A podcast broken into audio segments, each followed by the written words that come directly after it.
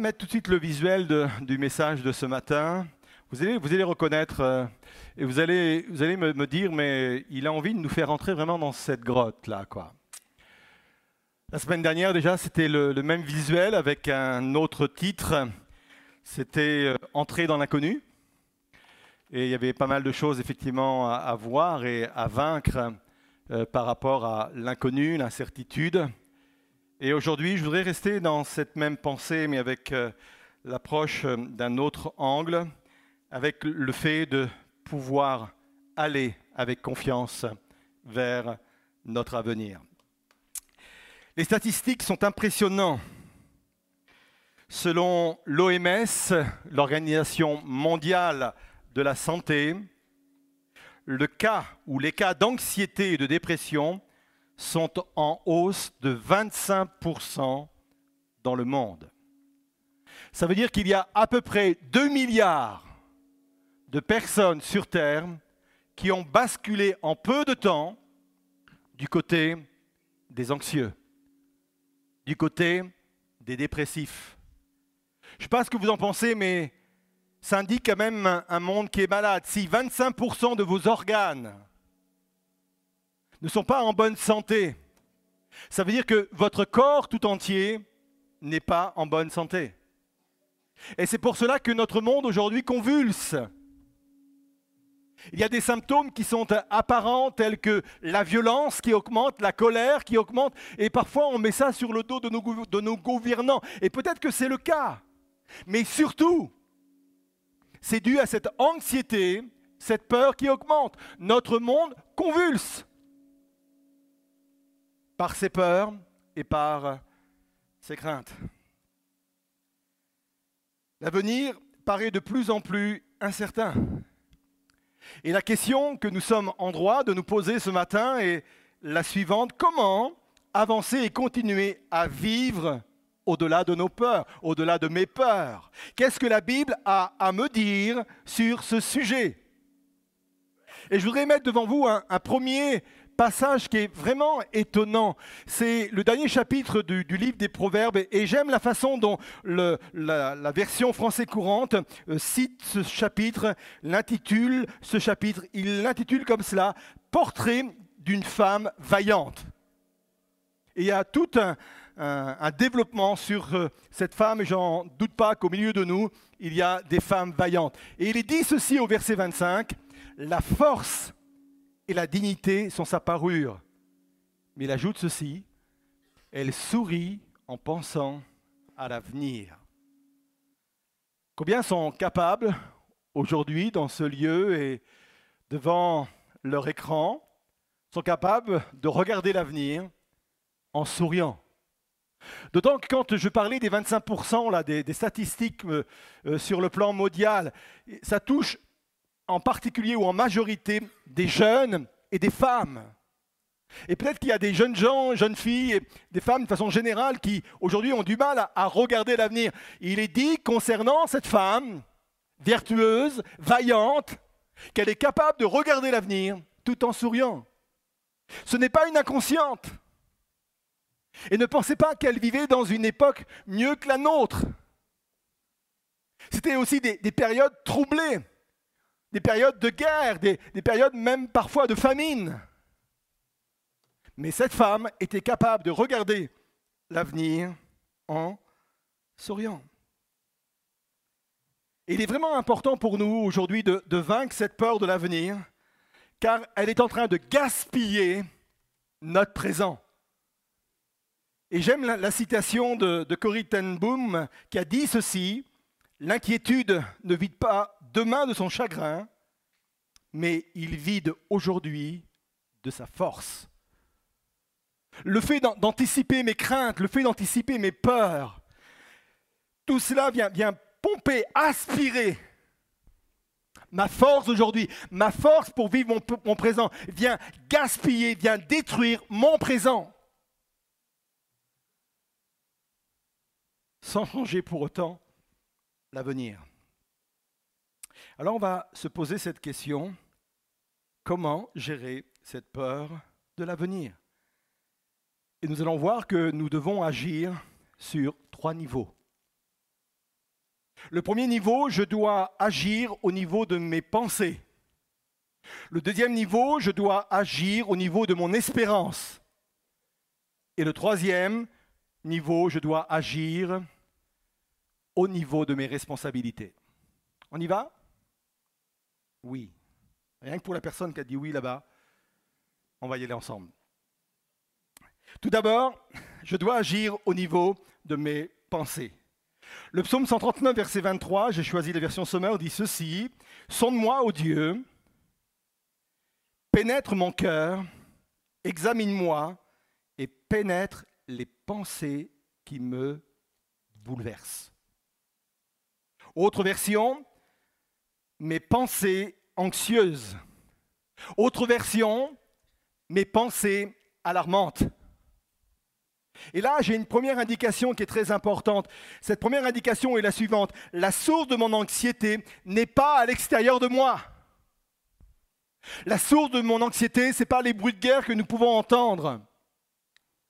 La source de mon anxiété, ce ne sont pas les rapports inquiétants sur l'écologie. La source de mon anxiété, ce n'est pas les prévisions économiques qui sont alarmantes. La source de mes inquiétudes est en moi. Mes pensées qui me bouleversent, mes pensées anxieuses, mes pensées alarmantes.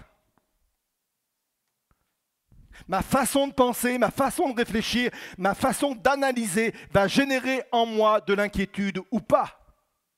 Je dois agir au niveau de mes pensées.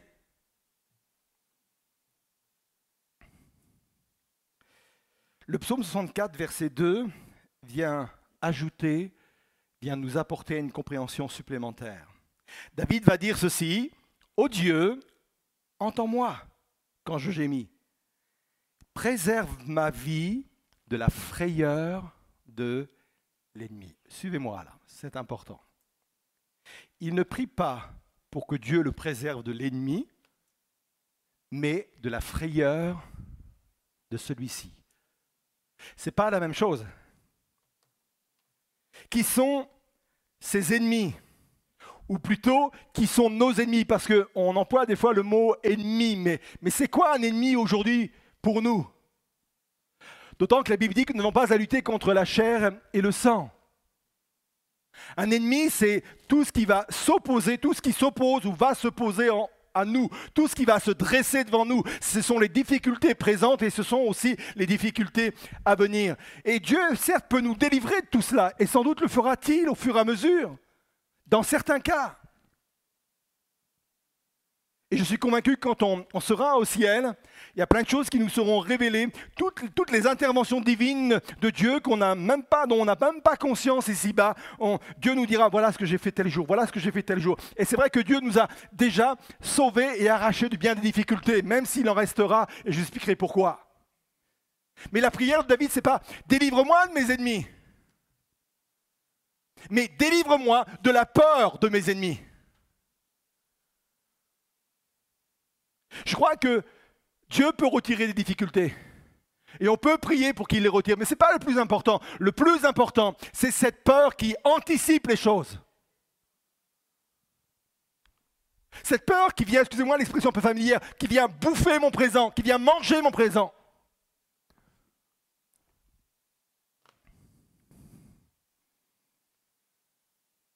C'est la raison pour laquelle il est important d'agir au niveau de mes pensées.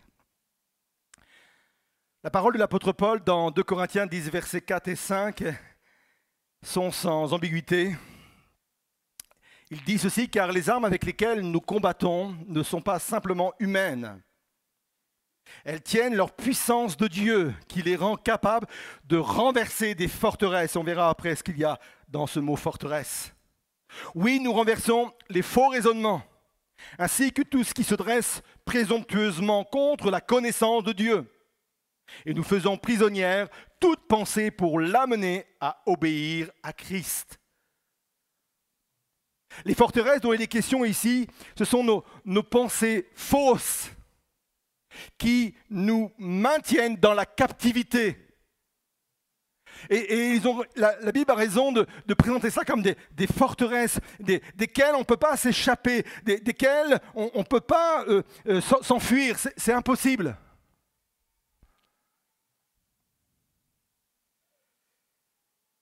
Et la meilleure façon de ne pas se laisser enfermer dans ces pensées négatives, ce n'est pas de les supprimer. Hein. Alors parfois, sur euh, le plan médical, et j'ai rien contre cela, mais parfois, avec euh, des, produits chimiques, on, empêche les personnes de réfléchir, de, penser. Je ne dis pas que parfois c'est utile ou c'est pas utile, mais, parfois ce n'est pas du tout utile. Parce que le, problème des pensées, ce n'est pas, pas de, ne pas leur, permettre de réfléchir. Ce n'est même pas de leur permettre de se distraire pour penser à autre chose. Mais c'est de donner à mes pensées, écoutez bien ceci, d'autres informations. Quand je nourris mes pensées de certaines informations, ça vient révolutionner, ça vient toucher complètement mon comportement et mes réactions. Et les informations que je dois donner à mes pensées concernent des paroles bibliques. Ne fais pas d'efforts pour faire taire tes pensées. Ne fais pas d'efforts pour distraire tes pensées pour qu'ils puissent penser à autre chose. Donne des informations importantes à tes pensées. Communique à tes pensées des vérités qui sont incontestables. Et les vérités incontestables, nous les trouvons dans la parole de Dieu.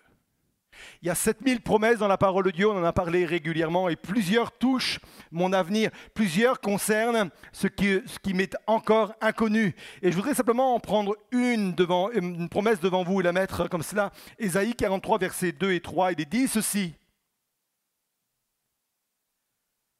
Quand tu traverseras l'eau profonde, je serai avec toi. Quand tu passeras les, les fleuves, tu ne te noieras pas. Quand tu marcheras au milieu du feu, il ne te brûlera pas. Les flammes ne te toucheront pas. En effet, moi, le Seigneur, je suis ton Dieu. Moi, le Dieu saint d'Israël, je suis ton sauveur. Vous voulez donner une bonne communication à vos pensées, à votre cœur, nourrissez vos cœurs et vos pensées de ces promesses-là.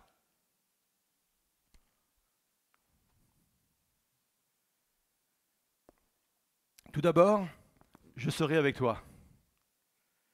C'est une promesse omniprésente dans la Bible. On la retrouve des centaines de fois sous la forme Je serai avec toi, je ne t'abandonnerai pas, je ne te laisserai pas, je marcherai avec toi.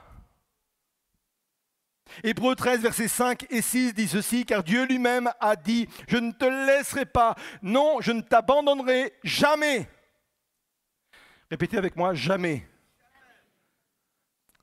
Vous voulez que je vous donne un synonyme de jamais Jamais. Ça vous va? Quand Dieu dit jamais, n'essayez pas de chercher d'autres mots, d'autres synonymes. Ça reste et ça demeure jamais. Dieu est sûr en soi. La parole de Dieu est sûre en soi. Quand il dit jamais, c'est jamais. Aussi pouvons-nous dire avec assurance, le Seigneur vient à mon secours, je n'aurai pas de crainte. Que me feraient les hommes?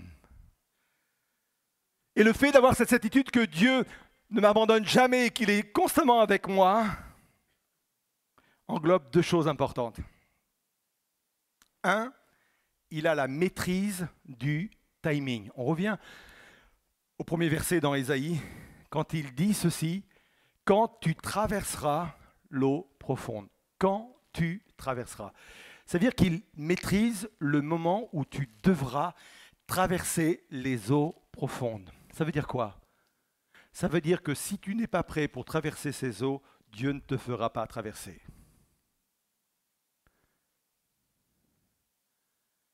Et, et j'aime relier cela à la prière dite du Notre Père, quand à un moment donné, il est dit, voilà comment vous devez prier. Et à un moment donné, il dit, ne nous induis, ne nous pas en tentation.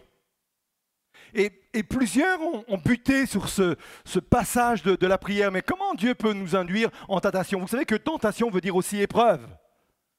Et, la, la, vérité, elle est là.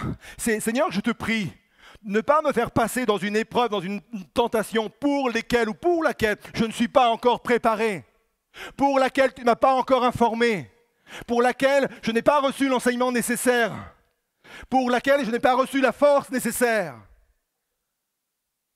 Et ma foi quant à l'avenir, pour que je puisse être serein, est fondée en cela. Je sais qu'il y a des choses qui vont m'attendre demain, mais je sais que Dieu maîtrise le timing. Il ne permettra pas que je traverse les épreuves si je ne suis pas prêt à les traverser. Ça vous rassure?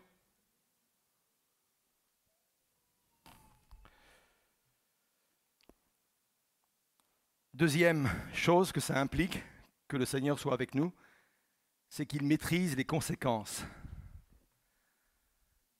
Il dit, quand tu traverseras l'eau profonde. Il dit, quand tu passeras les fleuves. Il dit cela. Mais il ne dit pas, tu ne boiras pas la tasse. Il ne dit pas, tu n'auras pas la tête sous l'eau. Il ne dit pas, tu ne toucheras pas le fond. Ce n'est pas ce qu'il dit. Ce qu'il dit, c'est tout simplement, tu ne te noieras pas. Il a la maîtrise des conséquences. Je peux vous dire que parfois, par rapport aux épreuves que vous allez, connaître, parfois, vous, vous allez avoir l'impression de toucher le fond. Parfois, vous allez avoir l'impression d'avoir la tête sous l'eau.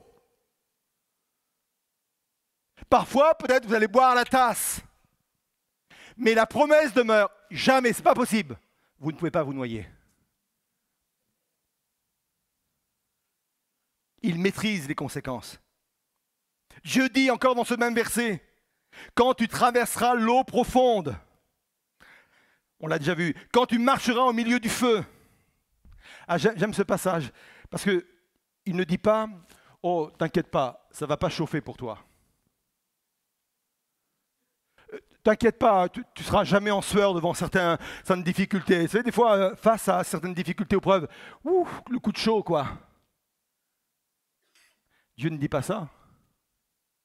Il dit simplement, le feu ne te brûlera pas. Les flammes ne te toucheront pas. Et voilà le type d'information que mes pensées doivent avoir, doivent recevoir. Voilà le type d'information que notre cœur doit recevoir.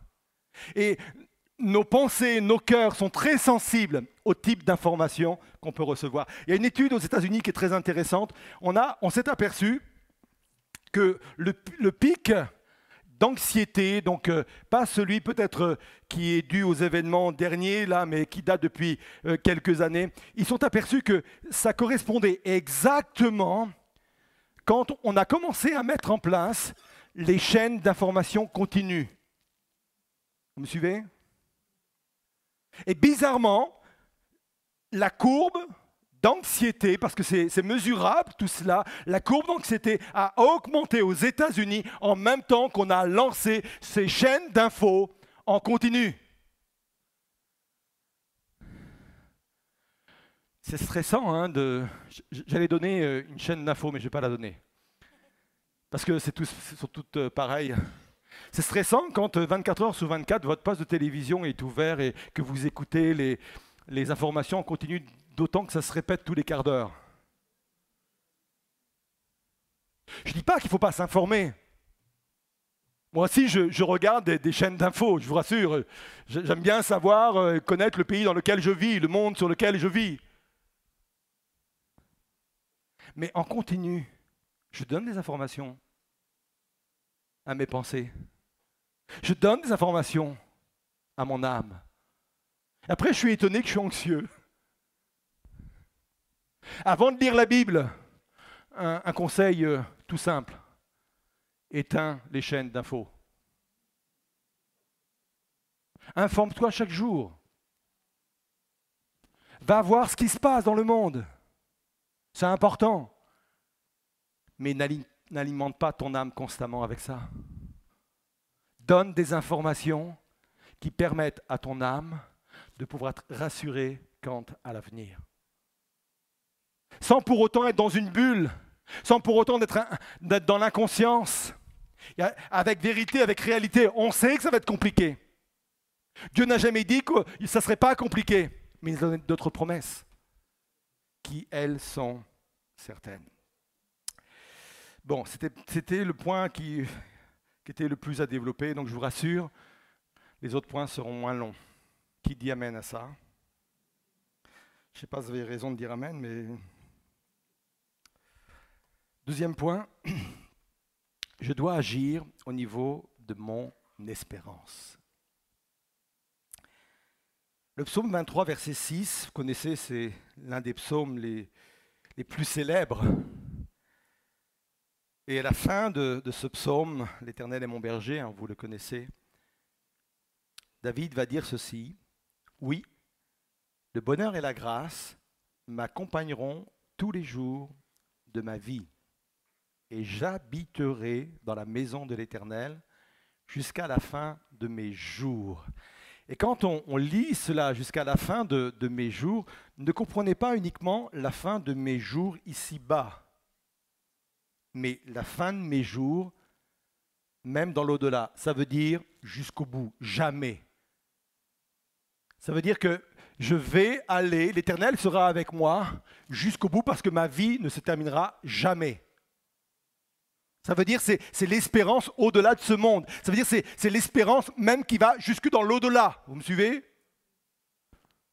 C'est l'espérance, pour le dire d'une façon un peu, euh, comment dirais-je, qu'on emploie, c'est mon espérance qui va jusque dans le paradis, qui va dans le ciel de gloire.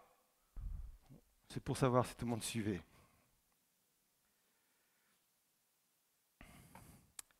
Et ces deux vérités, oui, la grâce et le bonheur m'accompagneront tous les jours de ma vie et j'habiterai dans la maison de l'Éternel jusqu'à la fin de mes jours. Ces deux vérités sont importantes pour abolir la peur de l'avenir. Deux vérités indissociables, deux vérités qui interagissent ensemble. Je peux être confiant je peux vivre avec sérénité pardon, dans mon présent, avec cette vérité. Oui, je sais que le bonheur et la grâce m'accompagneront tous les jours de ma vie. Pour chaque jour, Dieu a une grâce pour moi. Pour chaque jour, Dieu a une faveur pour moi. La Bible dit que les bontés de l'Éternel se renouvellent chaque matin. Ça, c'est une réalité. Je peux vivre dans cette sérénité-là. Mais cette confiance vient se renforcer avec cette vérité que je pourrais résumer en ces termes. Dieu nous réserve le meilleur pour la fin.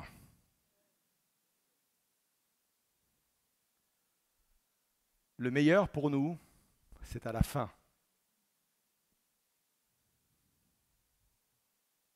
Au bout du compte, au bout de toute cette vie, au bout de toutes ces difficultés où Dieu va intervenir, où parfois il me laissera pour me permettre de me renforcer dans mon caractère, dans ma foi, bref, au bout du compte, et c'est quelque chose qui doit m'habiter maintenant, au bout du compte. Je sais que c'est le meilleur qui m'attend. Je vivrai pour toujours dans la présence de Dieu.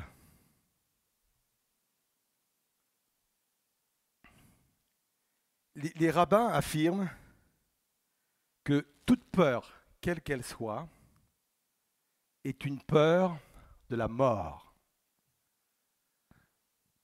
Pourquoi certains ont peur en avion?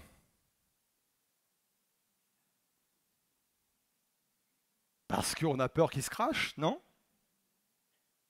C'est la peur de la mort. Pourquoi certains ont peur du vide? Parce que on peut tomber. Et si euh, on tombe, au revoir.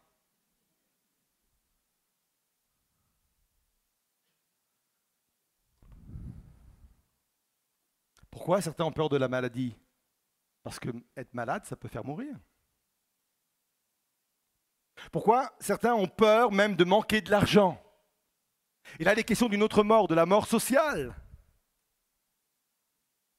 Et, je trouve que la façon de, voir la peur du côté des, juifs et du côté des rabbins me semble important. C'est la peur de, de, la mort. Parce que l'au-delà fait peur. L'inconnu fait peur. Et derrière l'inconnu, et derrière encore de l'inconnu, c'est la mort. C'est l'au-delà, on ne connaît pas.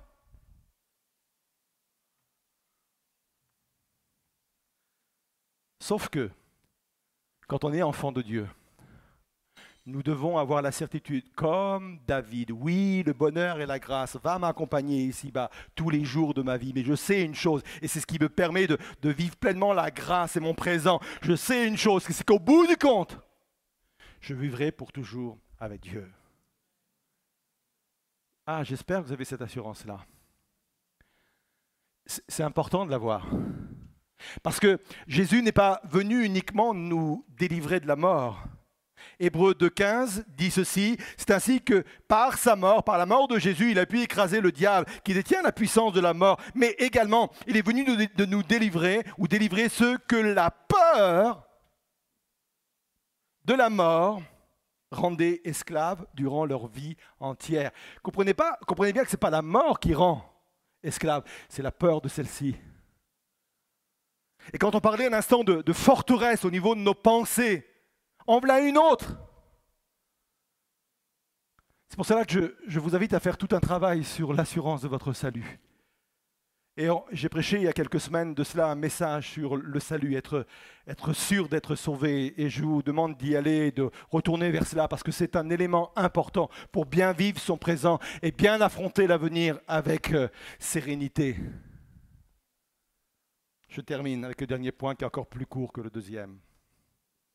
Et personne n'ose dire Amen là.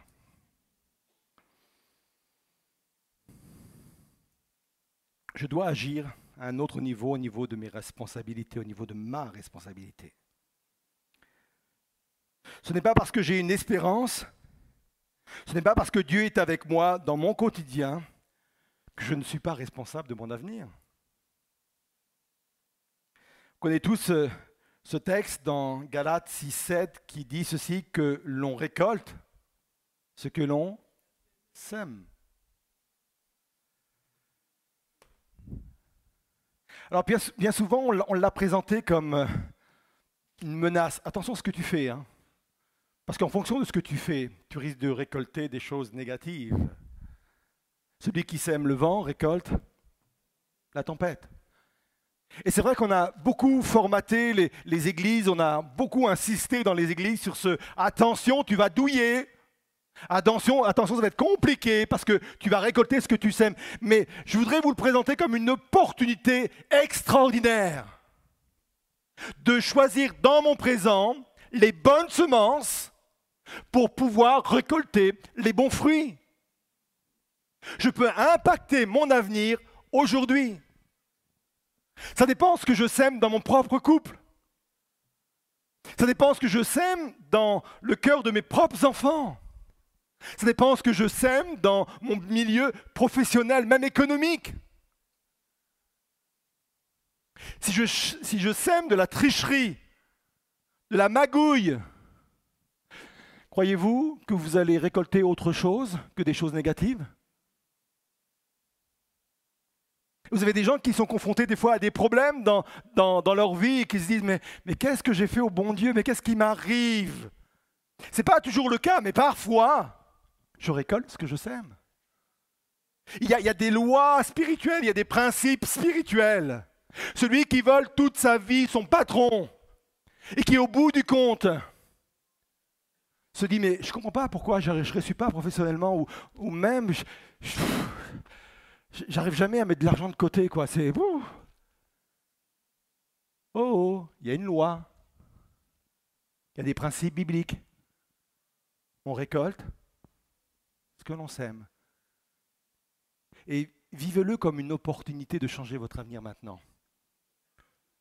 Je vais, je vais réfléchir aux semences que je vais utiliser. Parce que je ne sais pas quand est-ce que le Seigneur va revenir.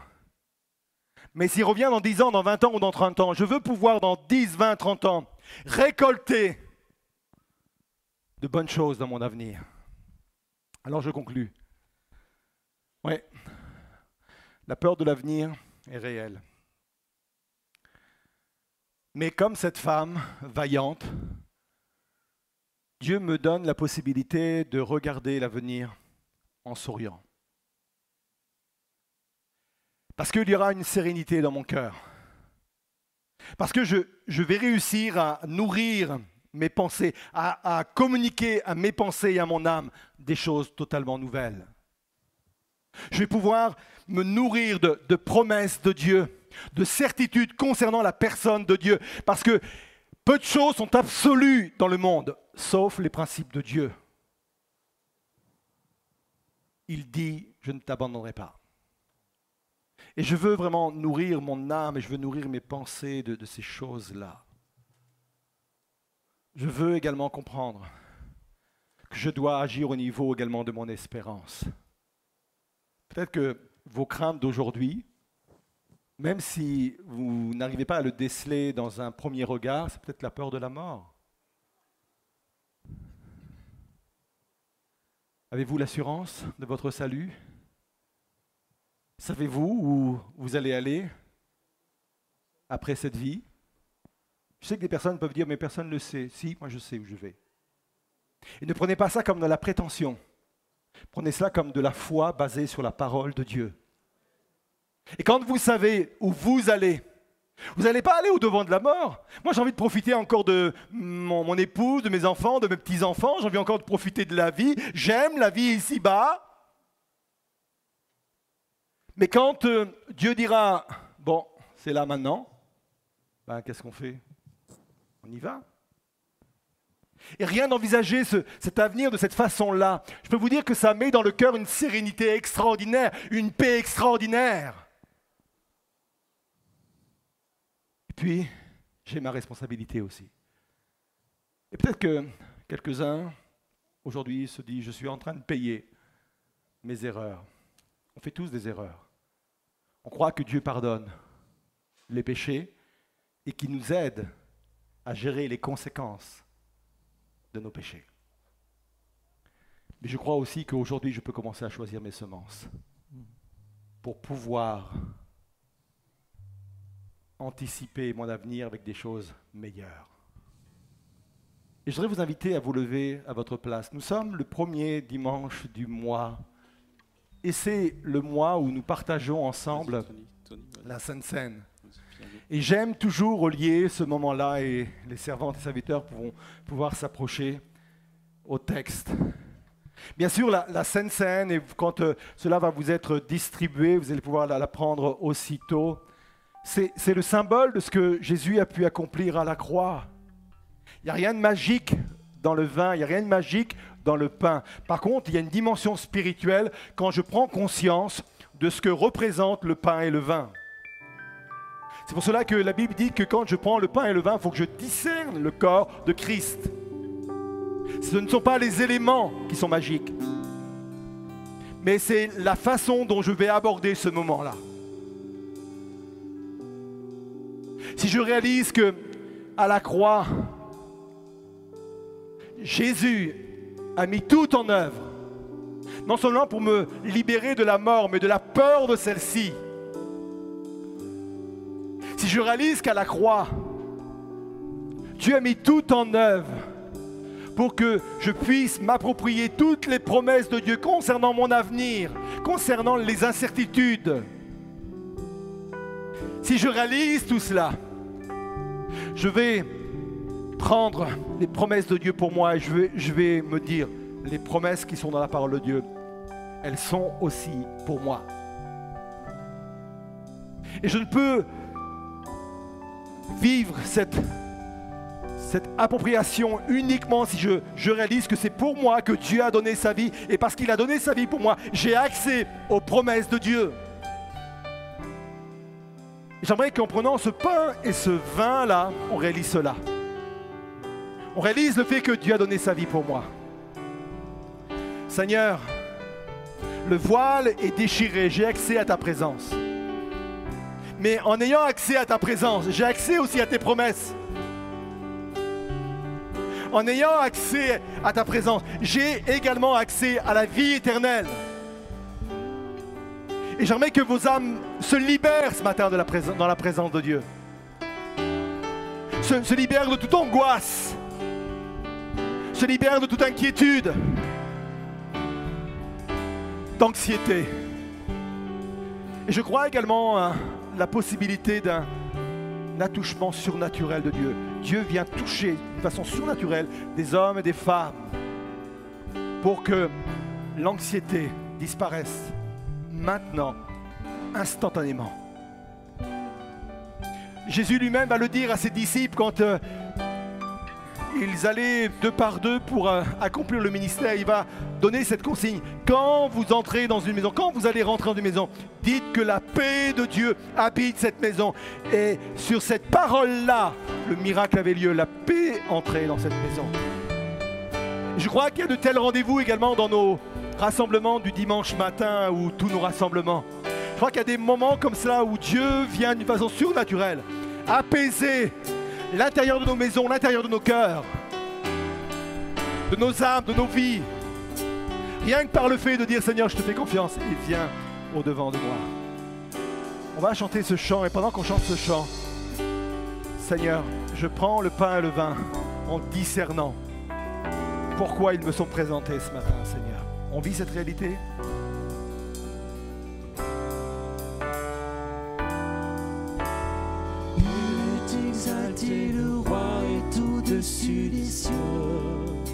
Je veux le louer, élevé, jamais exalté, et je loue son nom. Il est exalté, le roi est au-dessus des cieux. Je veux le louer,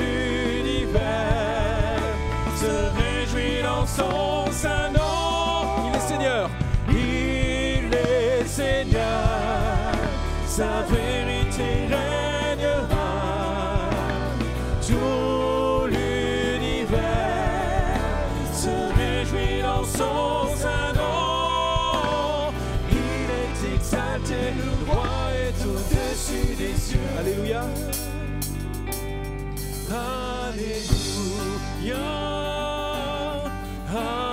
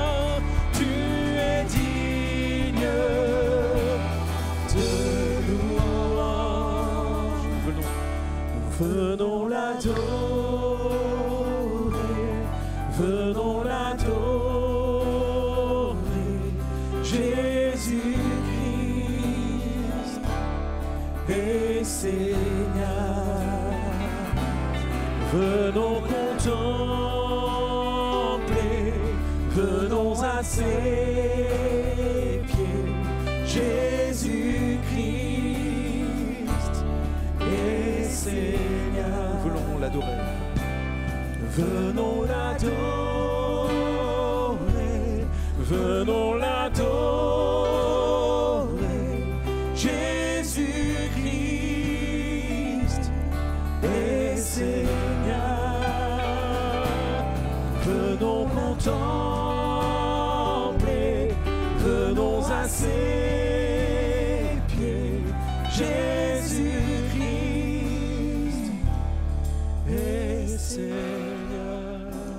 dans le recueillement et je voudrais vous amener à faire une prière de foi.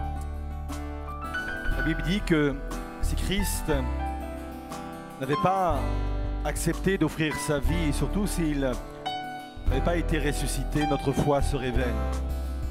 Parce qu'on n'aurait rien, on n'aurait rien à croire. Se, on pourrait se servir et se saisir d'aucune promesse. Mais parce que Christ est mort et parce qu'il est ressuscité, notre foi est puissante. Et je voudrais, pendant ce moment de scène, je voudrais vous inviter à engager maintenant votre foi. Je vais prier pour vous. Pour que l'angoisse disparaisse. Pour que l'abattement disparaisse. Pour que les anxiétés disparaissent. Ne gaspille pas ton présent. Que ton présent ne soit pas vidé de sa force. À cause d'anxiétés qui n'ont rien à faire dans ta vie. Alors si ce matin c'est ta prière, si tu es là en disant Seigneur, le pasteur parle de moi, il parle de ma situation et je m'adresse à vous qui êtes devant vos écrans, chez vous, dans votre domicile, dans vos domiciles. Joignez-vous à nous. Il y a une expérience de grâce à vivre ce matin pour nous tous. Il y a une, une expérience de délivrance à vivre parce qu'il y a des promesses à saisir, parce que Dieu est ressuscité. Seigneur, je prie de venir frapper aux portes de ces cœurs et de ces vies comme les disciples frappaient aux portes des domiciles quand ils allaient de village en village. Je prie de venir frapper, Seigneur, aux portes des cœurs et de prononcer cette parole qui libère, que ma paix soit avec toi. Que ma paix prenne sa demeure dans ta vie, dans ton cœur. Je crois au miracle de Dieu qui se produit maintenant dans vos vies par la puissance du Saint-Esprit. Crois au miracle de Dieu parce que ma foi et votre foi reposent sur la parole de Dieu. Il n'y a pas de base plus solide. Il n'y a pas de fondement plus solide que la parole de Dieu. Alors Seigneur, viens, viens, passe au niveau du balcon, passe au niveau, Seigneur Jésus, des rangées en bas. Viens chez nos internautes, viens bénir, Seigneur Jésus. Que la paix soit réelle. Je vous laisse ma paix. Elle n'a rien à voir avec le contexte. Elle n'a rien à voir avec les circonstances. C'est une paix qui est, dissociable de tout cela, qui est indépendante de tout cela. Elle est surnaturelle et elle vient prendre sa place. Alors oui, avec cet état intérieur, je peux tout à nouveau venir l'adorer. Je peux tout à nouveau venir présenter mon culte, ma reconnaissance. Oui, je viens l'adorer. Jésus-Christ, mon Seigneur. Exalté. Il est exalté, le roi est au-dessus des cieux. Je veux le louer, il est élevé à jamais, exalté et je loue son nom. Il est exalté, le roi est au-dessus des cieux. Je veux le louer, il est élevé jamais, exalté. Je loue